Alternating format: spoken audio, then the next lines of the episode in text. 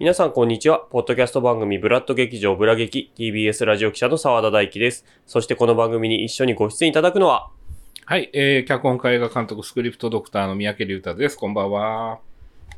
アフターシックスジャンクション2のスピンオフポッドキャスト、ブラッド劇場ブラ劇は、劇場のある街に集合して、ブラッド劇場に入り、演劇を見て感想を語り合う番組です。今回は第5回、都合6回目です。6回目。6回目ですよ。ね。すごい、早い。なんか山越えた感じが。これ、超えた感じします。いい感じです。はい。なんか、前回の反響等々もちょっと触れようかなと思うんですけどまあ、前回は、あいにくという、はいえっ、と、シリコンという劇団のあいにくという作品を、えー取り上げましたけども、この放送というか、この配信を聞いて、言ってくださった方も何名かいらっしゃったみたいです。よかったですね。うん。いや、なんかあの、えっとね、あ配信がアップされて、翌日か翌々日かちょっと忘れたんですけども、タイミングがちょうど合うところがあったんで、僕もちょっとご挨拶というか、あの、好き勝手言っちゃってすいませんつんで、ちょっとご挨拶には行きました。そしたらなんかすごくあの、あの、お客様満員でっていうことでね、うん。あとあの、皆さん、あの、作り手、キャストの皆さんね、ブラ劇聞いてくださって、すごく喜んでくださってましたね。うんはい。僕も、あの、ネットでその感想を見ていたら、ええあの、僕がよく、えーね子供の、子供の頃というか、ちょっと前から読んでいた、あの、競馬の漫画の作者の方が同じ回にいたらしくて、あ、我々と同じ回にあのご覧になってた。そこでまさか繋がるということ。を知って、ちょっとびっくりしました。やりとりはしされたんですか？はい。ネット上でちょっとやり取りさせていただきました。ありがとうございます。うんということで、はい。はい。じゃあ、いきますか。はい、行きましょう行きましょう。はいえっ、と、今日はちなみに2024年の2月の8日木曜日の現在午後9時。9時。9時ちょうどぐらいですね。はい。今日は早かったんです。はい早かった。そう、7時からスタートで、えっ、と、今、あの、レカラオケボックス入ってるんですけど、それでも9時ということですね。でも、よご予定では100分ということでしたね。うん、もうちょっと短かったのかなというか、あの、気もしますが。あ、想定が？えー多分今日が早走ってたというかあのスピーディーだったのかなっていう。100分だったら今もうちょい時間経っててもおかしくないかなという気も。トイレ行ったし。あ、そう。あちなみに今日なんですけど、うん。えっ、と、下、あ、ここは下北沢です。うです。で、下北沢に集合しまして、えーいつも、あのー劇小劇場という劇場の前に、今下北沢でかかってるお芝居が全部、あの、かかっているせ掲示板があってですね。ポスターポスターが貼られてるんですうんね。で、そこに行ったら今日異変が、うん、異変っていうか要はその劇小劇場のお芝居に届いているそのお花がすごくたくさんあってものすごい綺麗でね、びっくりして、その入り口がもうすごい華やかな感じだって。でも、そのお花があまりにも多くて、その劇小劇場の横のそのポスター、僕たちがそれをいつも目安に、あの、どれ見るって決めさせていただいてるところが、あの、ポスターが見えないぐらいお花があってね、すごいびっくりしましたね。書き分けながらポスポスターを見ましたね。うんで、実質上4、4、5択でしたよね、確か。そうでしたね。あの、時間的に6時半スタートのものとか、あと、あ、これ面白そうって言ったのが、実は今日はまだやってなかったりとか、そういうのもあって、よ5択になったのかな、最終的にね。うんぐらいですね。はい。はいで、選んだのは、例によってオフオフシアターになりました。はい。これ別にあの、オフオフシアターに限定しようとしてるつもりは我々は全然ないんですよ。ないんですけど、まあ結果的にオフオフシアターになりましたね。下北沢はほぼオフオフシアターか、駅前劇場かのどっちかになってますね、今のところ。今のところそうです、ね。別に、あの、選んでるわけじゃない全。然全然、結果論です。はい。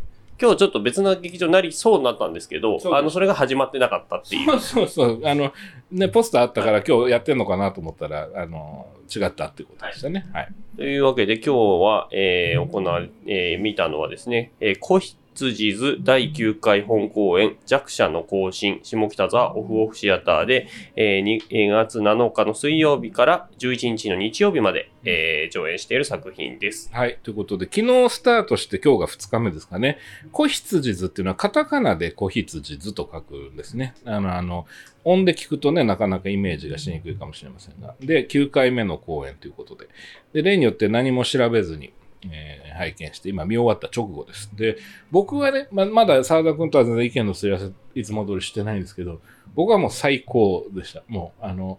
めちゃくちゃ、まあ笑ったし、あのー結構わしづかみされるとこありましたね、胸をね。うん、だから、本当見てよかったです。すごい面白かったですね。でも、台本とあとサントラ買っちゃいましたね。あの、サントラが売ってたんですよね。その CD がね、劇、劇版っていうか。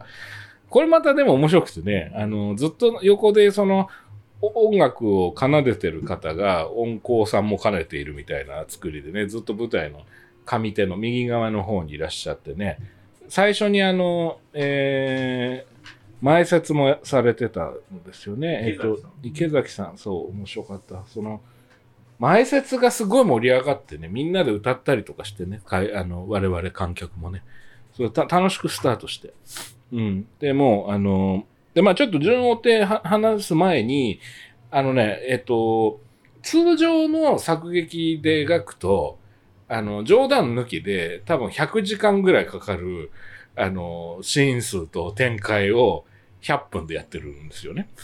これがまずやっぱり一番大きな特徴かなっていう、まずその作劇としては特徴かなと思ったんですけど、まあ、それニュアンスが分かりづらいかもしれないですけど、例えば映画で言うと、昔のコーエン兄弟の赤ちゃん泥棒のタイトル前とか、あとサイモン・ペッグのあの、ホット・ファズっていう映画があって、あれのタイトル前とか、あの、要は手早くモンタージュで、点描で、いろんなことをこう見せていきながら、モノローグが入ったり、ナレーションが入ったりして、すごい長いスパンの話をタタタタタンと見せて、こういう前段がありまして、で、本編です、みたいなやり方が昔からあるんですよね。あの、よくコメディとかであるんですけど、その状態が100分続いてるような描き方なんですよね。だからもう、ものすごい、こう、あの、基本的にはハイだし、ハイテンションだし、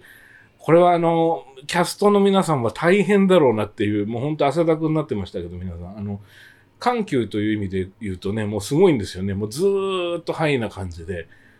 でもね、それがいいんですね。気持ちよくてね。で、その中でこう、ふっとこう、あのー機微が入り込んできたりとかしてね。あの、いや、僕は本当最高に面白かったです。はい。まず、まずそういう第一印象ですね。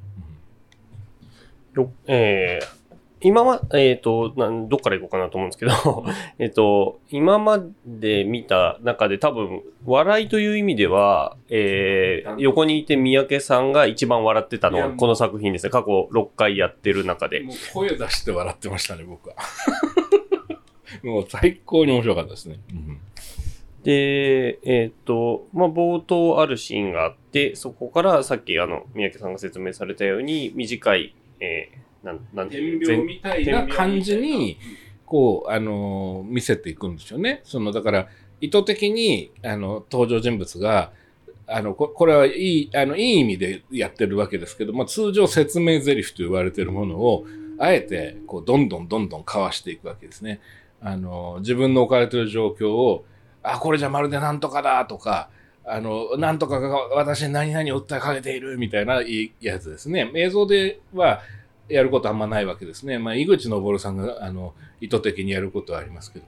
だから、その、いわゆるリアリズムの描き方とか、その、感情の、人情の機微みたいなものを繊細に描いていくというタイプのアプローチではなくて、皆さんのお芝居も、そういう、こう、なんていうんですか、いわゆるメソッドな感じのお芝居とは全然違ってて。で、チラシの方に、あの、コントと演劇を、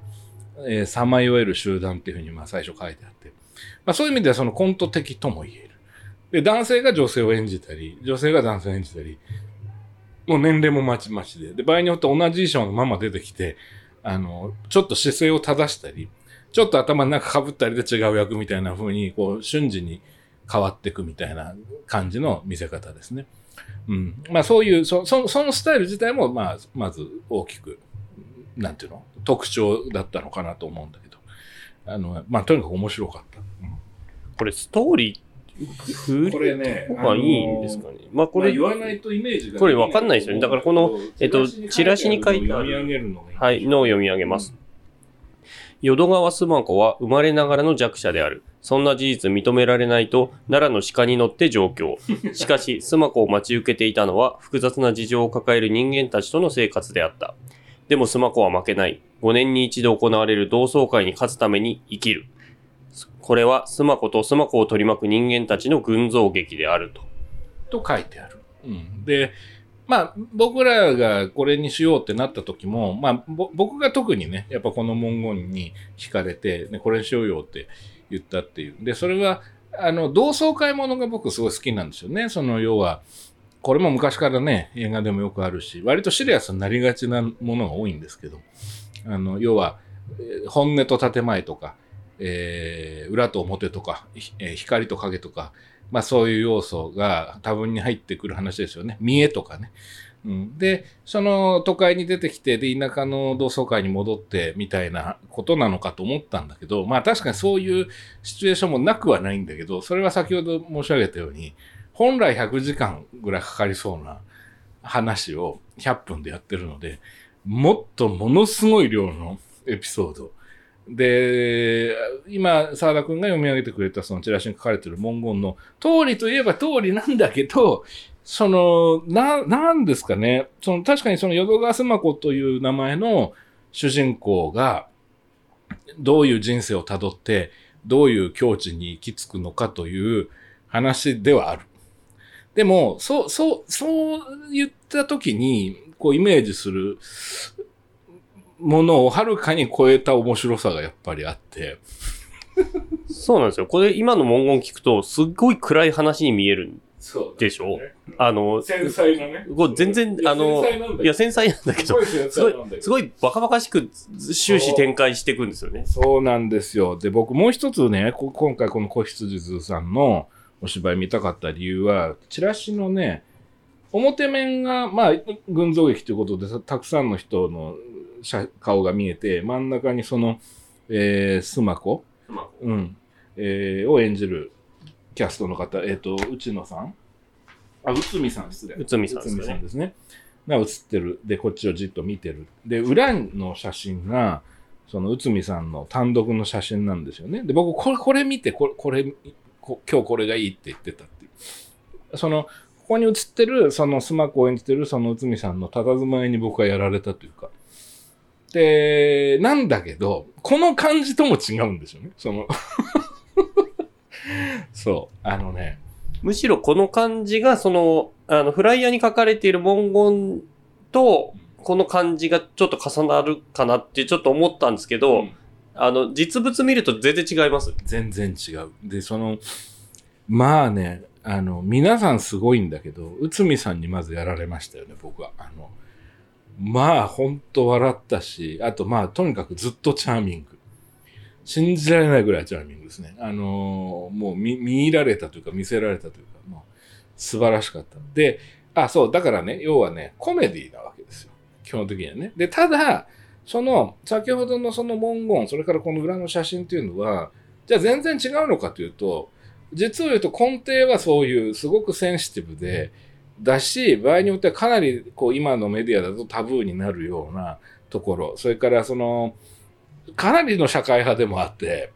結構なところに踏み込むし、あの、多分テレビだったらちょっと無理かな、今っていうようなセリフも結構出てくるし、あの、まあ、人間の汚い部分も随分描くんだけど、それらを全部、そのシリアスに受け止めるのではなくて、こうシニカルな、だけど、あの、なんだろう、痛快に笑えてしまうような状態にしながら、こう、どんどん筋を運んでいくわけですよね。で、その中で、こう、ふっと、こう、あの、なんて言うんだろうな。事実ではないんだけど、真実をつくようなエピソードがヒュッと入ってきたりして、もう本当にね、あの、僕は少なくともそうでしたし、あと客席も、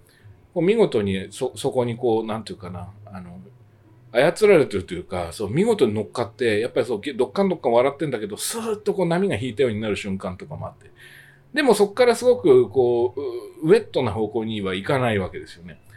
でもやっぱ泣いてる人もいたし、僕の隣のお客さんは泣いてたし、僕も正直言うとちょっと途中、涙がね、出そうになる瞬間がありましたね。サブプロットですけど、そのスマコではなくて、その、兄弟の話のところですけどね。まあ、詳しくは見ていただくのがいいと思うんですけど。あのー、なんでさっきからもうちょっといつも端的にあらすじを面白そうに喋って30分目あたりで止めるような紹介の仕方をするじゃないかと思われる方もいらっしゃると思うんですけど、何しろね、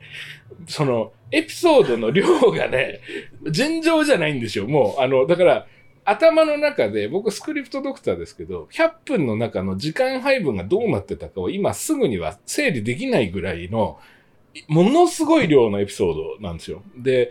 で、っていうと、じゃあガチャガチャして混乱しちゃうのかなって思うと思うんですけど、そうじゃないんですよね。そこが面白いんですね。その、あくまでもそのスマコのキャラクターを通じて、まあだからそういう意味では、嫌われますこの書とか、いろいろそういう、その、まあ、ガープの世界とかも通じるものがあるかもしれない。あと、フォレストガンプとかもちょっと近いものがあるかもしれませんね。ある人間の眼差し、その周辺を描いていく長期スパンの物語。で、その長期スパンを普通飛ばすわけですよ。その、それから何年経ちました。で、こういう風に変わりました。結婚してこういう風になりましたとか、大学入ってこうだとか、就職してこうだとかつって、そういう長期スパンの話っていうのは飛ばすんだけど、飛ばさないんですよね。その、飛ばさないで、もうずっとすごいスピードで、あの、ほぼ人生の中で起きてる場面を全部見せていくっていう。なのに見ている間、混乱が生じない。ただ見終わると、その、じゃあ、あそこでこうだったね、ここでこういうことがあったねっていうふうな一つ一つのエピソードが、こう何か劇的にこう物語を展開させてたみたいな、そういう、なんていうんですかね、こう、定型として説明することは実はすごく無意味なんだっていう気にさせてくれるんですよね。つまり、いいじゃないかと。いろいろあったけどっていう、その、そのいろいろあったっていうことがポイントなんだっていう感じに、まあ、実は物語的にも帰結していくんですよね。これは本当に見事でね。あの、だから、あのー本当演劇じゃないと絶対できない表現ですかね。あの、まあ、漫画でもしかしたら近い表現が可能な瞬間はあるのかなという気もしなくもないけど、でも少なくとも、あの、リアルタイムの表現としては、やっぱこれは映像だとちょっと無理。演劇だからできる。あの、だ本当演劇らしい演劇だったとも言えるし、いやー、ほんと今日見てよかったなっていうのが正直なとこで、僕は個人的な、あのー、感覚で言うと、倍払ってもいいぐらい 面白かった。そう、あの、すごいエピソードがめちゃくちゃ本当にあって、うん、なので、でも混乱しないっていうのは多分、てその一個一個のエピソードがちゃんとテーマというか、軸がちゃんとあるから、そっからブレないんです、実はね。同じ、同じっていうか、まあ、うん、あの、基本的にはこの、えー、スマコの、えー、まあ、スマコは奈良出身なんですけども、うん、奈良から東京に行く。で、そ、そこでの、まあ、スマコの、なんだろうな、成長っていうのもちょっと違いますよね。なんか、そうなんですよね。スマコの、まあ、この、あうんステップアップと言っていいのかっていうのもちょっとあるから、うん、そこ難しいところですよね、うん、つまり実は成長だし、ステップアップでもあるし、うん、なんだけど、成長とかステップアップっていう、その定型句を我々が出した瞬間に、それが、その、つまり、一般的、一般化されているその言葉の意味とはちょっと違うんですよね。ううん。で、おそらくそれを、あの、想起させてしまうだろうなというのがあって、今日僕も沢田君もちょっと言葉が濁ってるというか、探りながら喋ってるのは、ネタバレしないようにしてるわけではなくて、その、ど、どうすると、僕らは非常に満足したわけじゃないですか。で、その面白さを伝えるために、あの、あれだけ大量の言葉が出てくる時間を、その、手短に言語化するのが、スクリプトドクターと記者であるにもかかわらず、結構むずいよねっていうところなんですよ。言葉にすると、それがそのイメージで受け取られちゃうんだけど、そのイメージとは違う、違うっていうか、そ、そ、そこ、そ、もっと多重的な何かなので、うん、い、言葉でくくることを、することを僕らが控えてしまうような、淡いというか。そうなんですね。おっしゃる通り、おっしゃる通り。で、僕なんかそこを探る時間に今日なるのかなっていうか、それそれを僕らがまず楽しめればいいのかなと思いながら喋ってるんですが、まず、それだけの物量を100分に収められている理由としては、あの、フィクションラインが非常に高いっていうことがありますね。要するにその、非常にナチュラルな、その、これまたナチュラルってことは難しいんで、ナチュラルってセリフも途中に出てくるぐらいだから、だからその、いわゆるね、そうそうそう、いわゆるリアリズムという意味ではないんだけど、人間のナチュラルな感情を扱ってはいるんだけど、その描写の仕方とか、そのキャラクターの出し方とかが、あるいはその場面の表現の仕方っていうのが、あのまあ、かなり現実から飛躍した表現なわけですよね。例えばその、まあ、これは相和の一つだから話してもいいと思うんだけど、その、ある、えー、国、パイロットの話があるわけですよね。その、大きなジェジェット機のそのパイロットのエピソードがあるんだけど、その、その人がパイロットをやっていて、フライト中にこういうことをがあったみたいな話を、すごいスピードで、いろんな話の中にヒュッと差し込んでくるくだりには、今の今まで会話をしていた共演者が、飛行機のふりをするんですよね。あの手を広げて、3人ぐらい繋がって。それで、問答無用に、それがボーイング747だというふうに、まあ観客に納得させてしまうっていうね。で、それ、それ多分そこの場面だけ切り取って絵面で見たら、これは一体何、何が起きてるんだって多分思うと思うんだけど、でも実はかなり早い段階で、あの、ここのお芝居をどう見ていったらいいのか、このお芝居の中で何が起きているのをどのように表現されているのかっていうものの、ある見方のようなものは、我々の中にうまくこうスッとこう溶け込んでいて、もちろんそれはすごく現実離れしたある表現が随所に出る。で、それはまあ言ってしまえばシリアスなアプローチだと無理なことなんですよね。その、コメディという、まあまあコメディって言い方もまた難しいんだけど、その、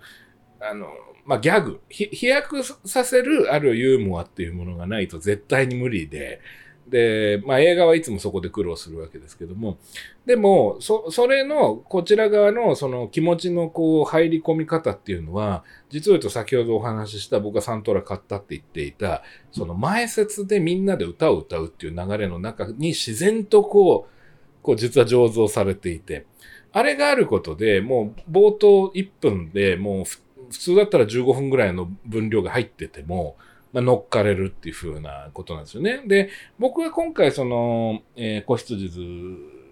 のね、お芝居初めて見たんですが、いつもこういう感じなんだとするなら、あ、これはね、そう今日満員で、あの、当日券2名ありますかって言ったら、えって言われたぐらい、その、まあ満員が普通なんでしょう、きっと。でもそれはすごいわかる。その、これはファンになっちゃうわっていう、だもうぜひ次も見たいって思える感じでしたね。これが普段通りのアプローチなのであれば。はい。そうなんですよね。で、あのー、多分ささっきの飛行機のエピソードがすごい象徴的なんですけど、その、あ、あの、要するにシリアスシシリアスに、まあ、なりようがないというか、まあ、シリアスなんですけど、シリアスに。扱ってる感情はね。そうそう、扱ってる感情はシリアスなんだけど、まあ、表現の仕方がシリアスじゃない。で、あのやり方って、僕は児童演劇出身なので、出身というのは、まあ、父親が、え、あの、児童、学校周りの演劇をやるような集団の関係者であるので、えー、あのやり方っていうのは結構子供の学校の体育館とかで見たりするようなお芝居の表現の仕方なんですね。み、まあ、見立てと言ったらいいんだと思うんですけども、だ扉という、まあ、これも言っちゃっていいと思うんですけど、扉をある枠を使って、それを扉として扱うと。うん。で、それを、うん、移動させながら扉にしていったりだとかっていうのの見立てとかをちょ入れながらやっていくので、このラインでこの芝居はいきますよっていうのは割と早い段階から提示されるので、うん、そこで、あ、そんなのシリアスじゃないし、そんなことあるわけないじゃんっていうのを言うこと自体が思うこと自体が無粋だというふうに思った状態で物語に入れるっていうのはありましたよね。ありますね。で、あるし、あと僕そこに、その、音楽、えっ、ー、と、まあ、要するにギターをね、その、えー、池崎さん。が、そうそうそう、はい、えっ、ー、と、最初にその前説をされる池崎さん、池崎さん。池崎さんが、全編、その音楽とか音を奏でてるわけです、舞台の袖で。お客さんに見える。袖じゃないな。あの、は、なんていうの？その、上手の手前でみんなに見えてる状態で奏でてくるんだけど、あのね、柱を読み上げるんですよ。柱っていうのは、場面が変わるときに、そのシーンが別の場所に変わりましたっていう時によく脚本とか台本ってのは柱って言って、ここからこの場所だよと。例えば今僕らがいるだったら、カラオケボックス、個室内なわけですよね。で、この画面が変わるときに池崎さんが、スマコの家って歌うんだよね。あれがすごくて、あの、要するにね、あの、全部説明なんだけど、もうその、なんていうのかな、彼の声で歌われてしまうっていうのが割と早い段階から、その、なんとか、だ階層であるとか、あの、実家に帰ったとか、ここは東京だとか、そういうものが、その、ずっとこう、シームレスに、あの、耳からも入ってくるんですよ。で耳から入ってきて、で、さっき佐野が説明したように、その洋服掛けがドアだっていうルールであるとか、もうかなり、ああるいい意味ではちゃめちゃな表現の連続で。で、それが心地いい、とにかく。で、なんだけど、これが不思議なもんで、あのー、まあ、脚本の妙ですよね。確実に、実を言うとリアルな現代の問題、えー、個人、個人が抱える問題で、普遍性のある、その、まあ、トラブルだったり、トラブルだと感じざるを得ない出来事だったり、あるいはそれをじゃあ前向きに捉えよう。でもそれを前向きに捉えるって周りは簡単に言うけど、それはそんなことできますっていうようなこととか、その建前とか、そういったような、まあ正直、あの、まともに、その、リアルにやられたら、もうちょっとエンタメとして見るのがしんどいっていうレベルの、あの、モチーフがバンバン入ってくるわけですね。ところがね、あの、これが面白いですね。あの、その感情のリアルさは伝わってくるんだけど、これが不思議でね、あのなんでしょうね。こう、ど、どう捉えたらいいんだろうな。あの、笑えるんだけど、決してこう、無視して笑ってるわけじゃないんですよね。その、そこで扱われている、まあ、それは生活保護の問題であったり、あるいはその、まあ、いろいろあるんでしょうね。あんまり言うとね、また中身に抵触しちゃうからあれですけど、その、あの、障害っていうものとの向き合い方であったり、あるいはその、お金ですよね、の話とか、まあ出てくるんです役所のに絡んだ話とか出てくるんだけど、うーん、決してなんだろう、人事として笑って見てるわけではないんだけど、ずっとこう、ある、こう、なんですかね、前向きな感じなんだけど無責任じゃない感じっていうのかなが、ずっと流れてるんですよね。うん、100分間。これがね、やっぱりなんか、散々笑ってるんだけど、笑いながらやっぱりずっと、どっか泣いてるような感じっていうのかな。不思議な時間でしたね。うん、やっぱり、ブレてないっていうか、うん、言いたいこと自体がブレてなくて、その上にちゃんと乗った笑いだから、うん、なんか、どっかに連れてかれないし、連れてかれないっていうか、その放り出されないし、うん、結局そのラインの中で感情の上がり下がりはもう当然見ながらあるんですけど、うん、そっからずずれないからなんかこんだけ情報量多いけど、なんか、あ、あの、どちらかってない。そうなんですよ。そうなんですよ。で、この、このねず、ずっとこう走り続けてる感じ、文字通り、こう、のテンションっていうのは、ともすると、すごくはしゃぎに見えてしまう時があるわけですよね。その、作り手サイド、演者サイドの、まあ自分らだけ面白がってんじゃないのみたいな風に置いてかれちゃうことがあり得るわけですよね。こっちもくたびれてきちゃって、そのリズム感に。全然疲れないんでしょうね。これはでも、あの、本の魅力も間違いないんだけど、やっぱ演者の、あの、皆さんの力量が、やっぱちょっと半端ないなという感じがしましたね。あの、さっきはね、内海さんの話を中心にしましたけども、主人公のね、スマコ、まあまあ、まあ、素晴らしいんだけど、もうね、えっと、お一人お一人名前を挙げていくときりがないんですが、あの、みんな良くてね、あのね、出演者一人何役も書いてあるんですね。で、これ最初どういうことなんだろうと思ったんだけど、まあそういうことだったんですよ。もう同じ舞台上の中でも、もうどんどんどんどん役が変わっていくんですよね。うん、でもそういう意味ではあのコント風と言えるかもしれませんね。うん、でも全然それは瞬間瞬間にこうふっとこうリアルが宿るんですね。あれは面白いですね。うん、気持ちのいい時間でしたね。うんあの、舞台上で言うと、真ん中、あ基本的にあの古着が山のように積まれています。あ、ステージね。はい。で、あの、三宅さん入ったと、あの、舞台に、劇場に入った瞬間に、あ、これ古着の匂い好きなんだよねっていう話をされていて、で、古着がまあセンターのところに山が一つあって、その周りに、えー、もう脱ぎ散らかしてある古着がある。で、それを、えー、役者が、えー、基本的には入れ替わり立ち替わり着替えていって、その服の中から衣装を選ん選んで、その次のエピソードにつながっていくっていうのを繰り返していくっていう感じですよね。確かにそうでした。最初に入った時にもう散らかってんですよ。ステージがね。いろんな衣装があって。で、真ん中に象徴的な、あの、あれがあるわけですよね。まあまあ、これは言ってもいいのかな。奈良の大仏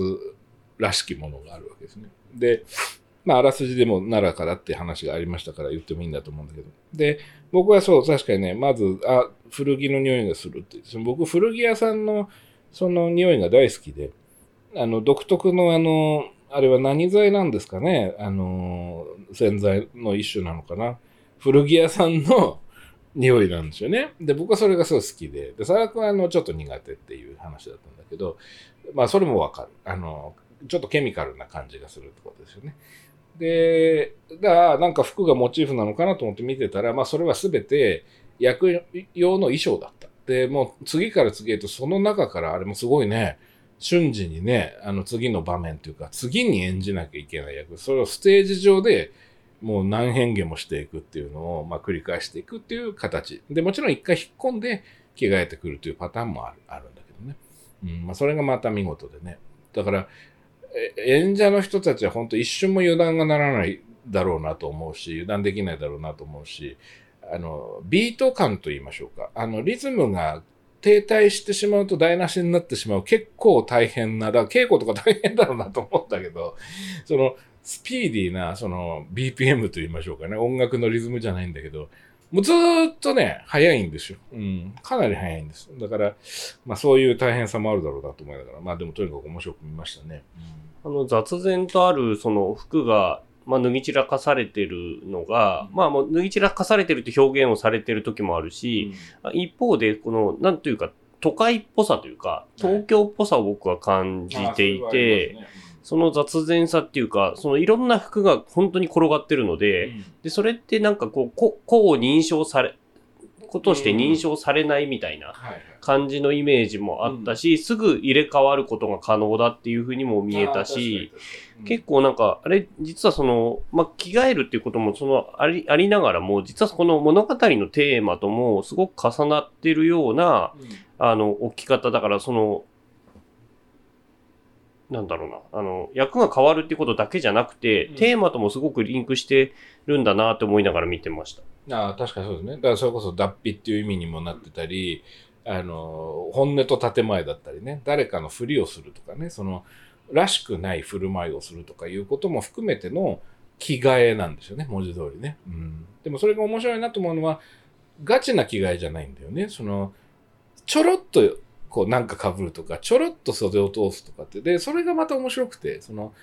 その程度で実は人は簡単にその相手に対しての見方を変えてしまうとか、評でその評価に一喜一憂するとか、まあそういう要素も実は話の中に入ってきて、で、そのスナコはいろんな経験をして傷ついたり、なんだろうな、あの、こう、高揚感を得たりっていうことで、まあ、えーなんていうのかな、こう東京に振り回されていくんですね。でもこの東京に振り回されていくっていうフレーズを口にした瞬間にある、ある定型の、なんかこう、コンクリートジャングルで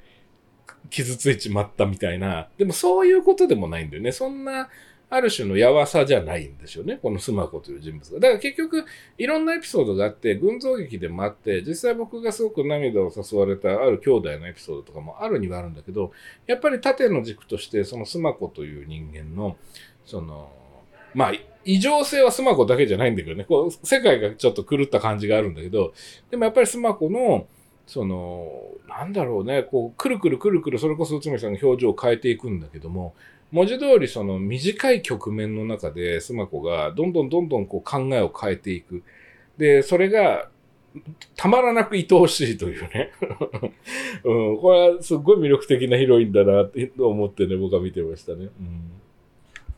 だからその、まあテ、テーマからもう書かれちゃってるんですけど、生まれながらの弱者っていうところで、んその、どう、その弱者たるスマコがどう変わっていくのか、いかないのかっていうのとかも見つつなんですけど、これが単純にこうし立身出世みたいな話じゃなくて、えー結構いろんなところ逃避したりとか、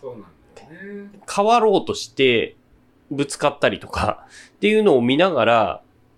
でもなんか、うん、な、な、なん、なんつったらいいんですかね。なんか、単純にこう、出世してよかったみたいな話じゃ全然なくて、そうなんです。なくて、うーん、だこれが表現しづらいっていう。そう。まあね、だまたここで僕も定型の表現使っちゃうけど、人間参加なわけですよね。だから、あいや、連なってるものはやっぱり愛、愛だし、貫かれてるものも愛だし、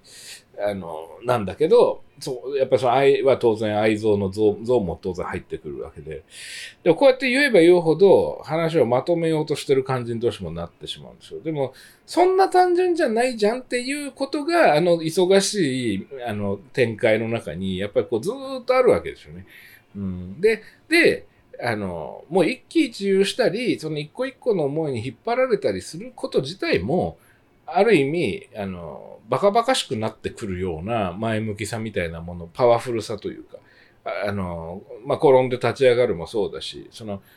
転ぶこと心配しててもしょうがないっていうような感じが、まあ、当然です何回か転倒する場面もあるし、僕はなんかずっとそのフィジカルがもうどんどんどんどん動いていくから、そこにメンタルがついていく。で、そのうちフィジカルのスピードがそれを超えてしまうみたいな瞬間に、あの、なんだろうな、ちょっとした心理療法的な、その、ポジティブさみたいなものも感じたんですよ。うん。音楽の力もそうだし。で、そこがね、僕は最高に面白くてね。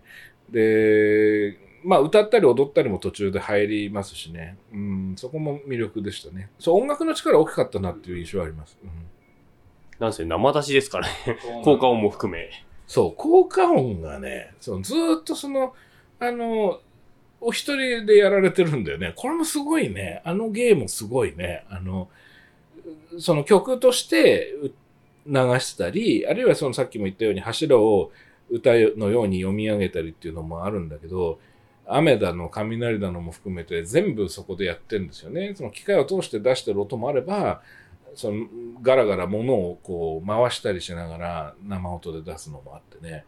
たまに役者が手伝ったりと。そうそうそうそう。人の手が足んなくてね、やったりとかね。うん、っていうのありましたね。あとは、えっと、個人的にグッときた、あ、これでもまあれ、またあれか、言わない方がいいのか。えっと、もういいんじゃない？ですか ?30 分経ってるから。もう言言ってくださいね。あ、どうですか？えっとね、えっと、この後。えー、えっとあ、いやいやいやいや、気をつけます。えっと、えー、小川りささん、えー、マリ、はい、まあ、あの、一番近くに、ん？違うか。えそうです。ママリーは、だから、う裏表の、だよね。うん、そうだよね。うん。あのね、のエピソードがいいんですよ。おもうすごいね、あの、グッとくるんですよね。その、まあでもちょっとこれはダメだな、さすがに。これが結こ構、まあ、主題に関わるところあるから言ってはいけないね。うん。だけど、あの、あでも、あのエピソードいや、もうね、ねいいですよ、もね。う、素晴らしい。本当に素晴らしいんです。あれがだから冒頭のあれとつながるっていう感じですよね。そうなんです。そうなんです。だからね、僕はやっぱり人間参加、本当素晴らしいなと思いましたね。うん、だ我々が本当に何でもなく、あの、物事を判断している瞬間みたいなものですよね。それは全て分岐なんだっていうことですよね。だから、いや、どうしてもその、幸不幸っていうのが出来事にあるように我々はつい考えちゃうんだけど、出来事をこうだと感じるか不幸と感じるかっていうことが実は重要なんだというような、こんな安っぽい説教みたいにはしないんでしょ、このこのお芝居は。あの、そんな僕が今言ったようなことで見たような気にならないでいただきたいんですけど、僕の今の言い方は、あの、話を分かりやすく伝えようとして、どうしてもこういう表現になってるだけであって、実際はこの100分の作品を見ていただくのが一番いいんですけど、でも、そういったその理念とかメッセージのようなものも、まあ当然あって、で、えーで、これ以上言うとネタバレなので言えないんですが、あの、よかったと。で、今、たまたまお二人の名前を挙げちゃいましたけど、別にあのおお二人にだけフォーカスしたいわけじゃなくて、やっぱり別の他のキャストの方のももうみんなすごく印象に強くて、あと僕は実はその拝見する前にチラシで、あの、セキュリティ木村さんっていうお名前をあって、わ、わすごい楽しみと思ったのは、あの、お会いしたことはないんですけども、あの僕が毎日聞いてるポッドキャストによくお名前が出てくる方なんですよね。その、あの、宮川勝さんの、えー劇団の方ですよね。僕はあの、宮川さんのポッドキャストが毎日更新されてるのを聞いてるもんですから、そこでよくお名前が出てくるんで、おおと思ってね、今日はセキュリティ木村さんを生で見られるぞって。そんな男感も自分の中にありましたね。全身を見られる役ですね。そうそうそう。そうまさにね。全身をね。文字通り、体当たりなお芝居ですよね、いわゆるね。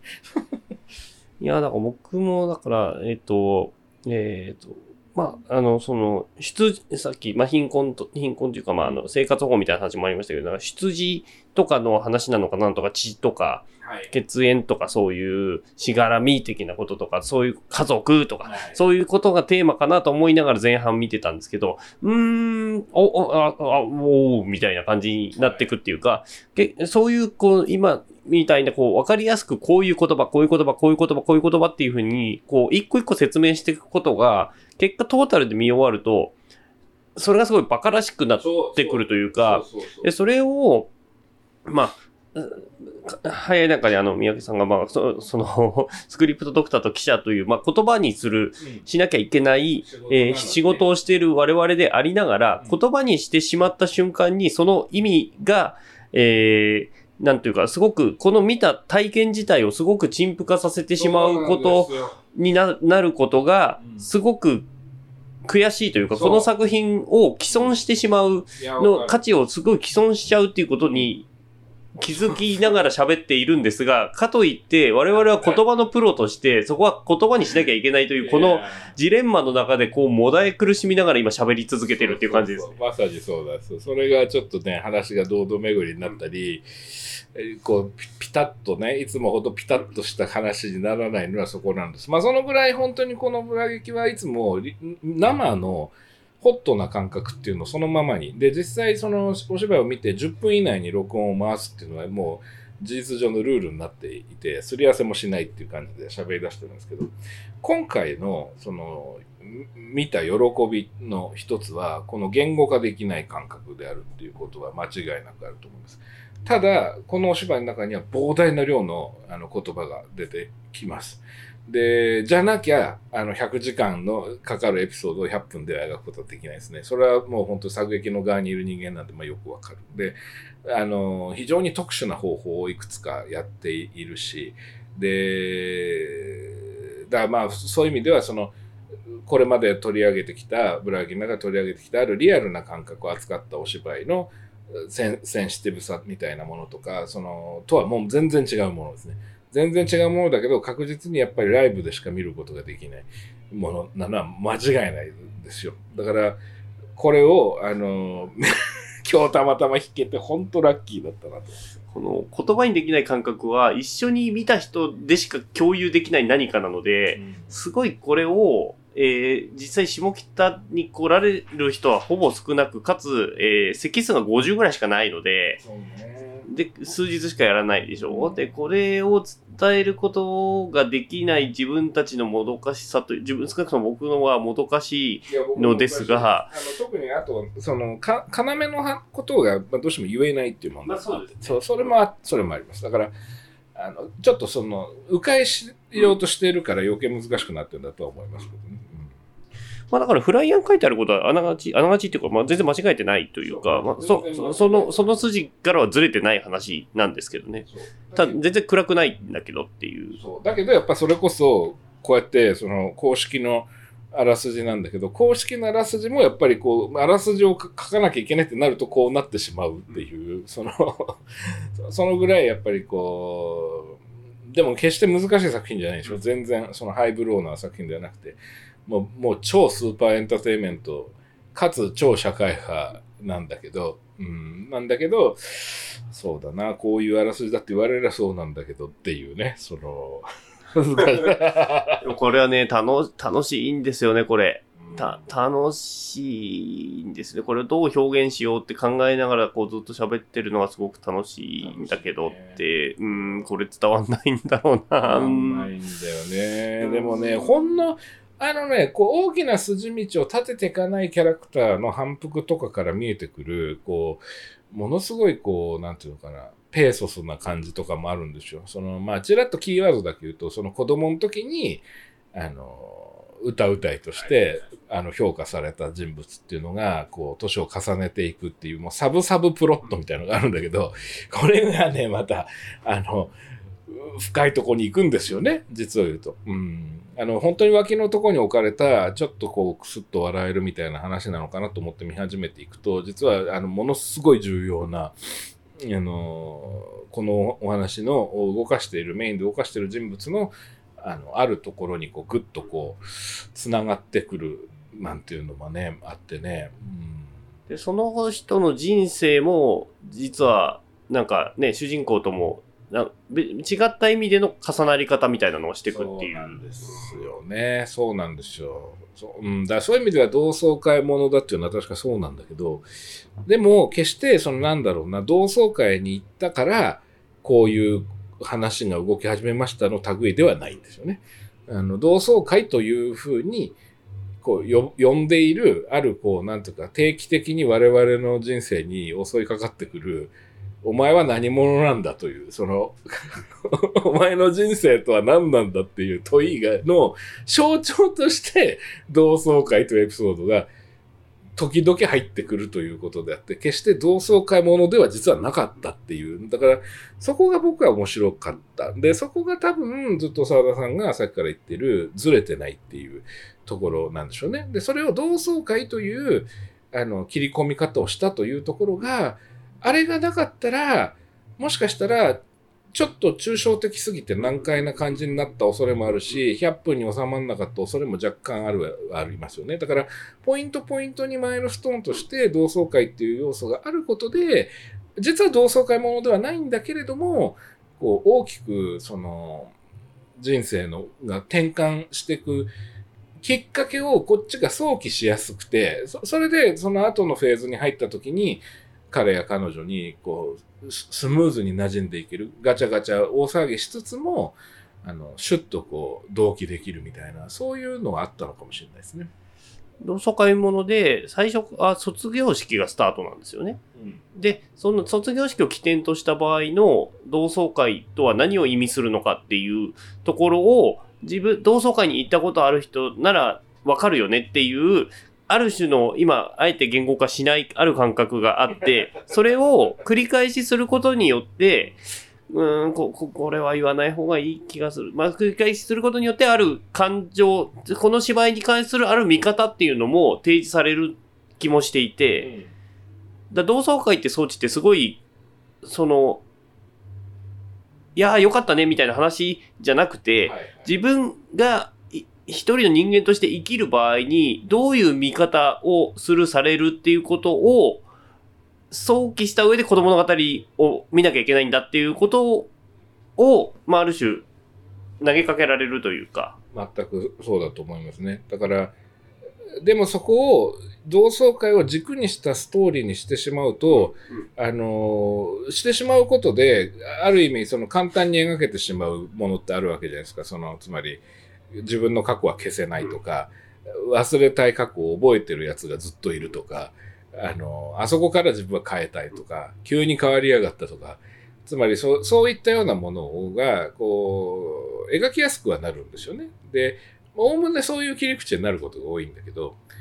そそれ自体も、その、なんとか、そこの一喜一憂自体も、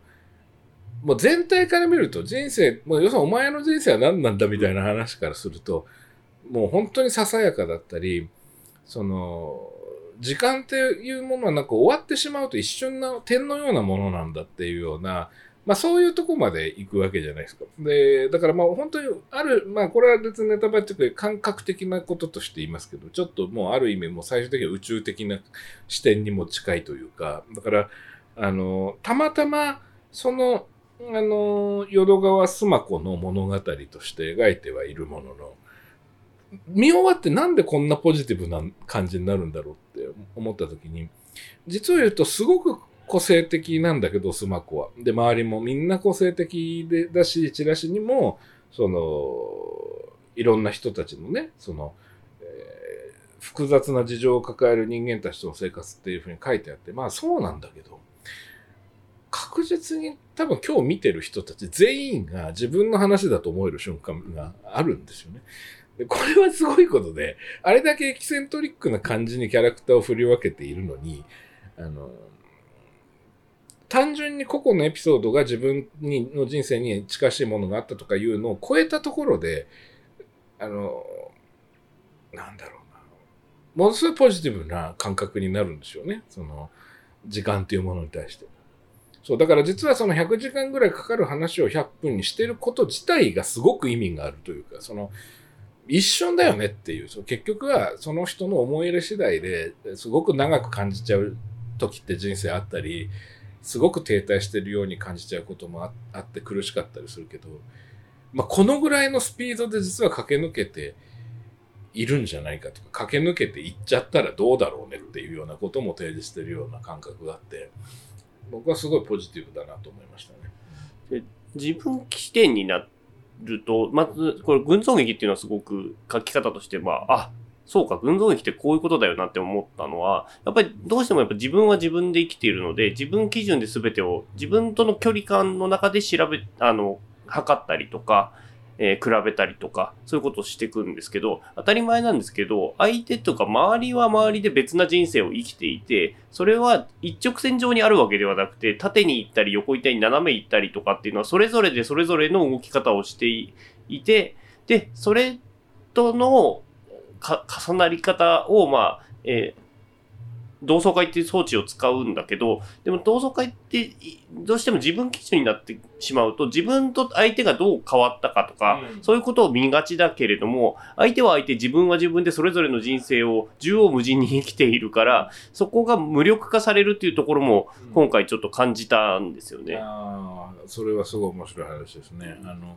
確かにそうですね。だから、どうしても 群像劇で、例えばじゃあ主人公の視点で話が進んでる時に登場し、そういう形で登場した人物っていうのはどうしても主人公のキャラクターライズとか価値を価値観を通じてまずその人物をジャッジするんですか観客は。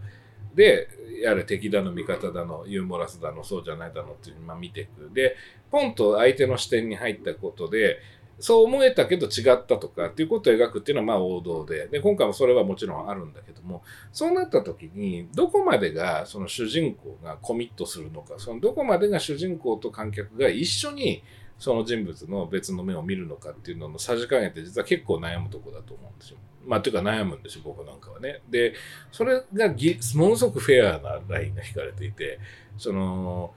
我々がこう、感情をものすごく揺さぶられる場面に、たまたまあの主人公の視点っていうのが入ってたらさすがにできすぎで、そこはないんだけど、でもここにはいるんだよっていう、ここには同席してるんだよっていう、そのタイミングっていうのが本当見事で、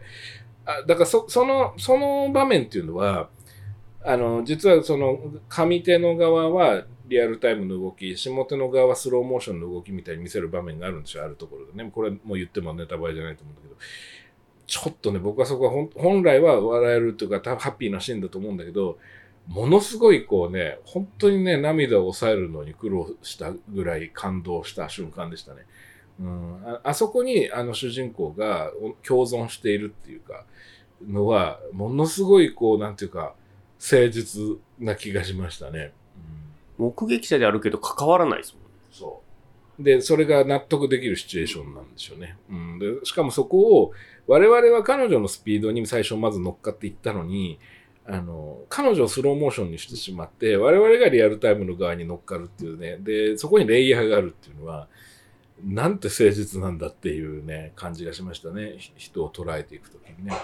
だけど結局彼女がスローモーションじゃなくなる瞬間っていうのも当然あって、それ彼女の視点に入ればそうだから。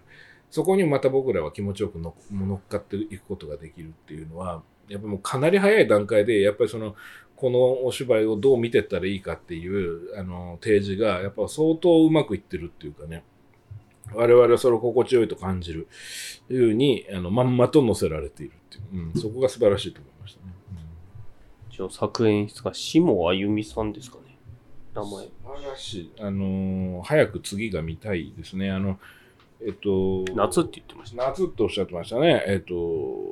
2014年8月に公演があるってことですね。これは絶対見ますね。案外って書いてます。都内。うん、ぜひ拝見したい。あと、キャストの皆さんもまた、例によって追いかけたい人たちがいっぱいいましたね。うん。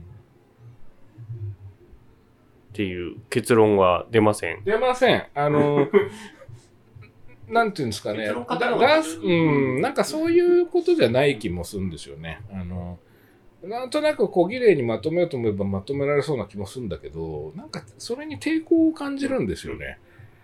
ね、あの、今ね、澤田さんがうんうんと近づくうなずいてるんですよ。この意外とね、澤田さんのリアクションが、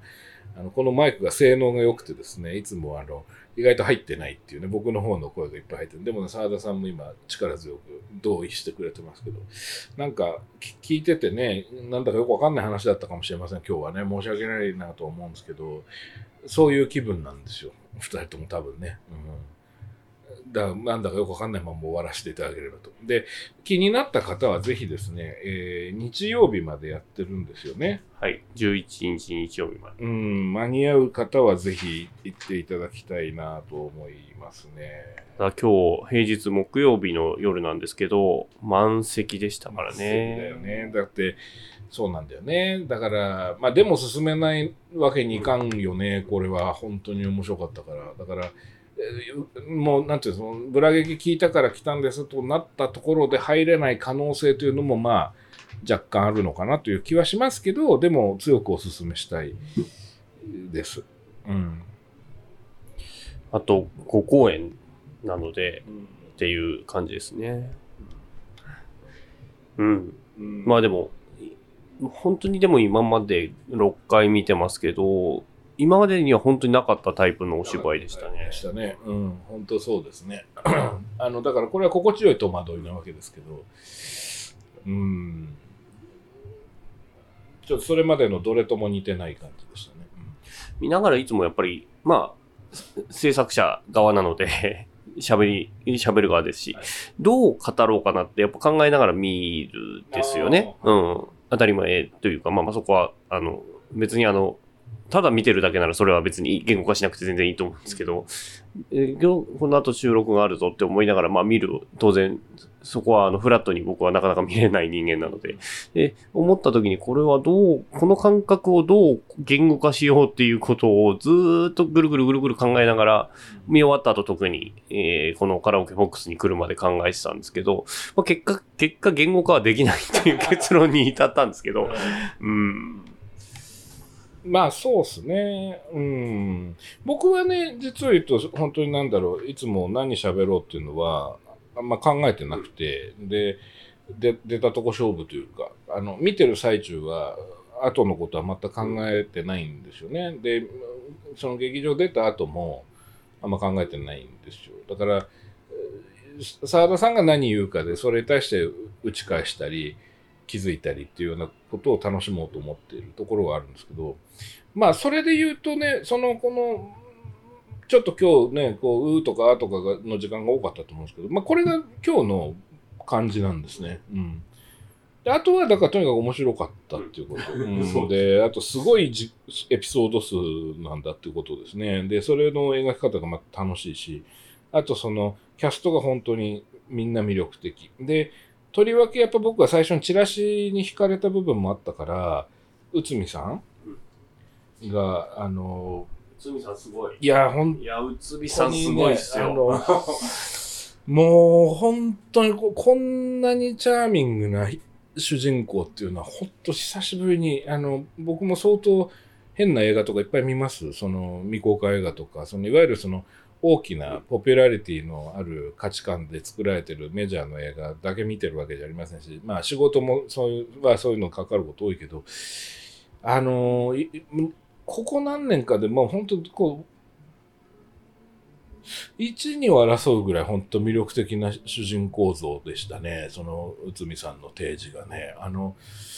いや、もうすっかりファンになったというか、早く次が拝見したいなという感じでしたね。いやー持ってかれますよね。うんうん、すっごい持ってかれます、これ。持ってかれる内海さんすごかったなね 素晴らしかったですね。うんまあもちろん他の方もみんな素晴らしいんだけど。うんまあそういう、このね、多分このままずっと言っててもね、こういう感じです。はい結論出ませんのでじゃあ締めます。はい、ということで、えー、触れます。えっ、と、もう一回、えっ、と、えー、今日見たのはですね、えー、と、えー作演出、しもさんですかねし下、しもさんですよね。しもあゆみさんですかね。えー、子羊図の第9回公演弱者の更新です。えー、2024年の7、えー2月の7日から、えー11日の日曜日まで、えー下北沢のオフオフシアターで、えー上演されますということで、えーぜひ、はえー行ける方、本当に行っていただきたいし、まあ、チケットが